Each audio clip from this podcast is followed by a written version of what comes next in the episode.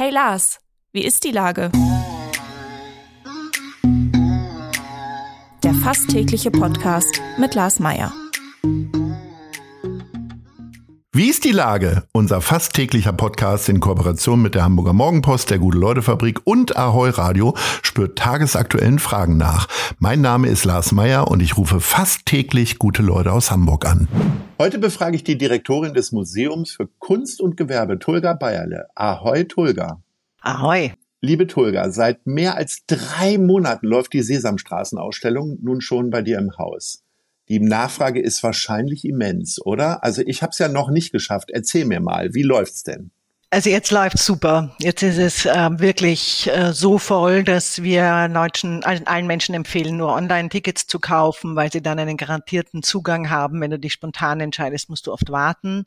Wir haben ein sehr schönes, sehr gut funktionierendes System mit Audio, das nicht ein klassischer Audioguide ist, sondern du hast so ein, ein Objekt in der Hand, wo du immer an der Stationen dir einen O-Ton hören kannst. Und das macht diese Ausstellung auch so reich und so vielfältig vielfältig, weil es sprechen dort die Menschen, die die Sesamstraße seit eben 50 Jahren gestalten. Also du hörst in sozusagen spricht auch zu den Kindern, sprechen dann die Stimmen, die Sprecher von Grobi oder von ähm, Ernie oder sowas. Das heißt, die Kinder erkennen die Stimmen wieder auf der Kinderebene, aber auf der Erwachsenenebene. Und das würde ich auch betonen, dass die Ausstellung total Spaß macht, auch für Menschen, also für Erwachsene. Ähm, erfährst du halt sehr viel von den Menschen, die die Gestaltung machen, die Puppen bauen, die Kostüme machen, die Bühnen bauen etc. oder überhaupt so ein Sendeformat entwickeln. Und das, ähm, ich muss aber dazu sagen, es hat eine Weile gedauert. Es war nicht so, dass wir ab Anfang Mai überrannt waren.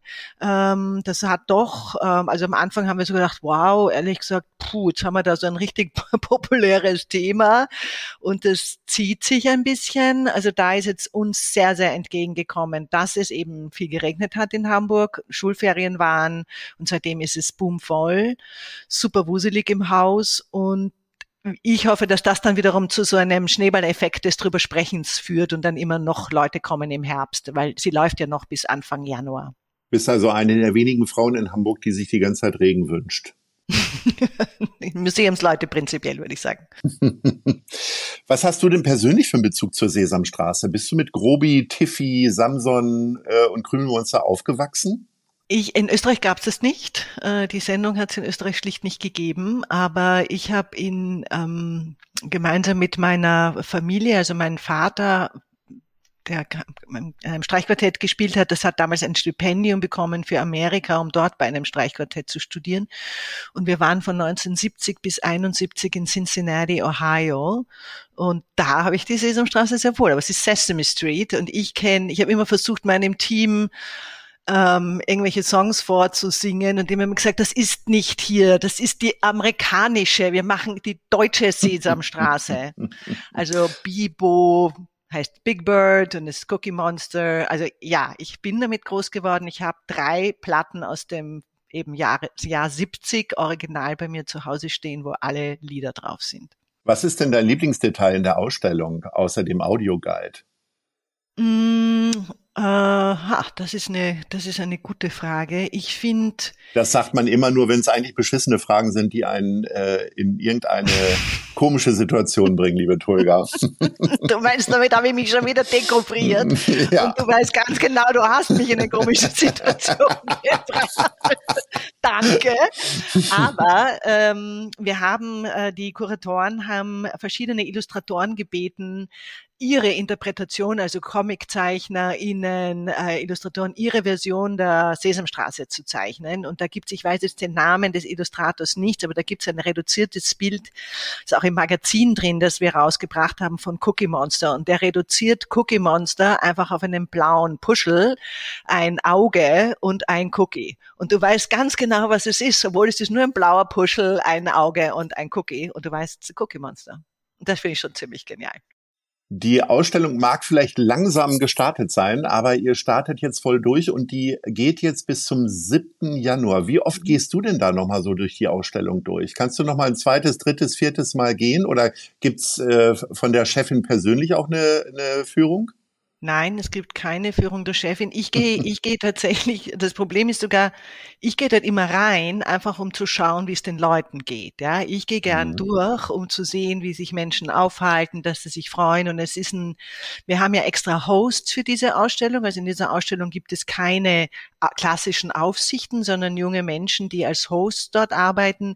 Mit denen rede ich gerne, weil ich dann hören will, wie es, weißt du, wo es funktioniert und grundsätzlich ist es einfach so, Menschen gehen eh schon fröhlich rein und gehen aber noch viel fröhlicher raus und das ist ein Riesenerfolg. Dass ich selber mir die Zeit nehme, die Ausstellung wirklich zu durchdringen, das ist eigentlich mein Problem. Das muss ich mir noch, das muss ich noch machen. Gut, vielleicht kriegen wir das ja gemeinsam hin. Ich habe es ja auch noch ja. nicht gesehen. Aber dann könnte ich mir ja auch schon gleich wieder die nächste neue Ausstellung angucken, die seit Anfang Juli läuft. Eine Art Modedesign-Show. Erzähl mal darüber.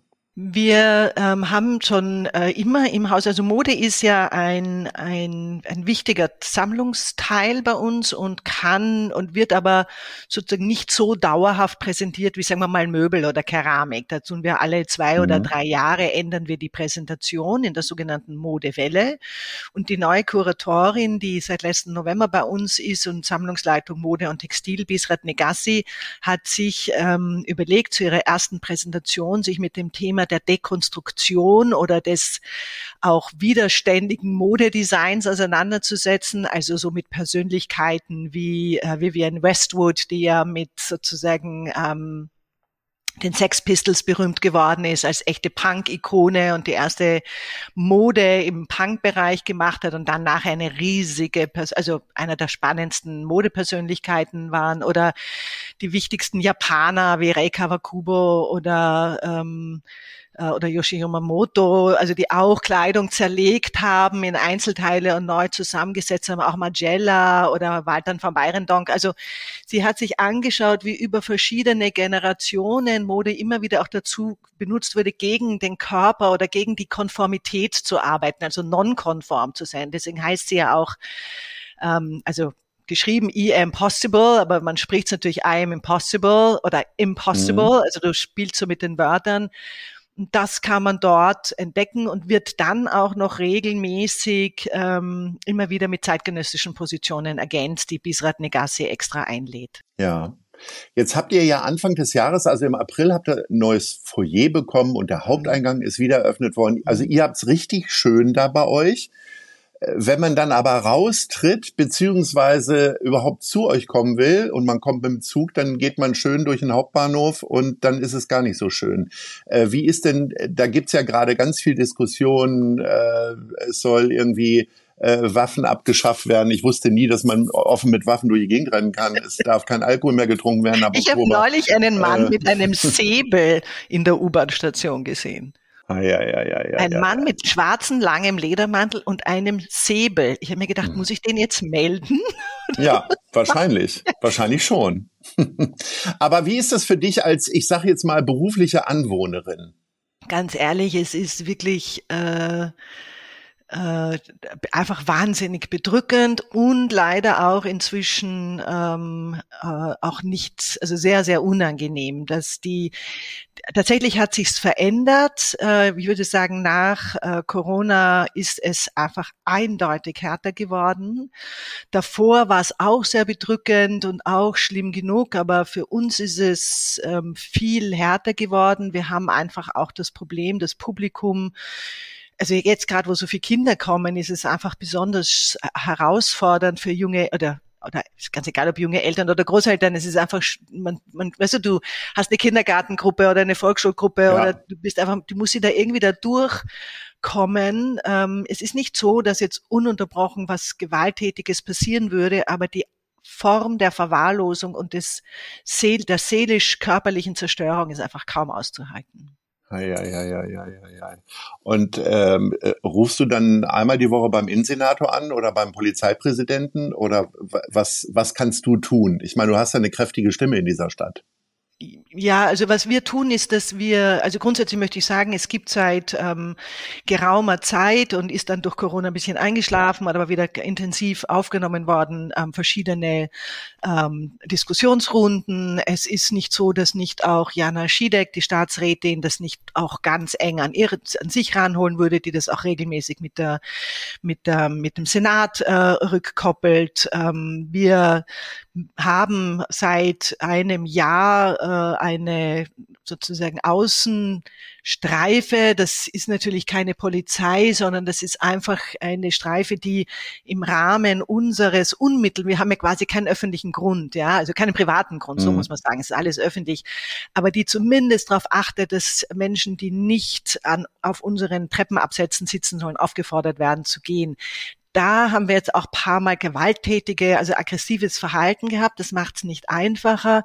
Das heißt, ähm, ehrlich gesagt rufen wir ständig, jetzt ist wieder sozusagen das Thema, wir müssen dauernd die Polizei rufen, weil nur so aktenkundig wird, weil nur so wieder etwas, die aktiv werden können es ist einfach zermürbend, ganz ehrlich. Ja, es sind alle bemüht, äh, jeder tut was, aber es ändert sich nicht. Und da glaube ich, müssen wir wirklich viel größer denken als nur jetzt Polizeieinsatz und Verjagen. Und das muss wirklich eine Gesamtstrategie her. Und ich finde, äh, ähm, Herr Hermann Ness von den Hoffnungsorten hat es neulich im Abendblatt ganz gut geschildert, dass man einfach viel verzahnter denken muss. Ja, es ist ja nicht nur ob, es ist eben so vieles. Es ist Drogensucht, es ist Obdachlosigkeit, es ist ein, ein Problem von nicht akzeptierten, also letztlich Menschen, die auch nicht einmal deutsche Staatsbürgerschaft haben oder die Sprache sprechen. Also da kommt sehr viel zusammen. Und das muss man schon breiter denken.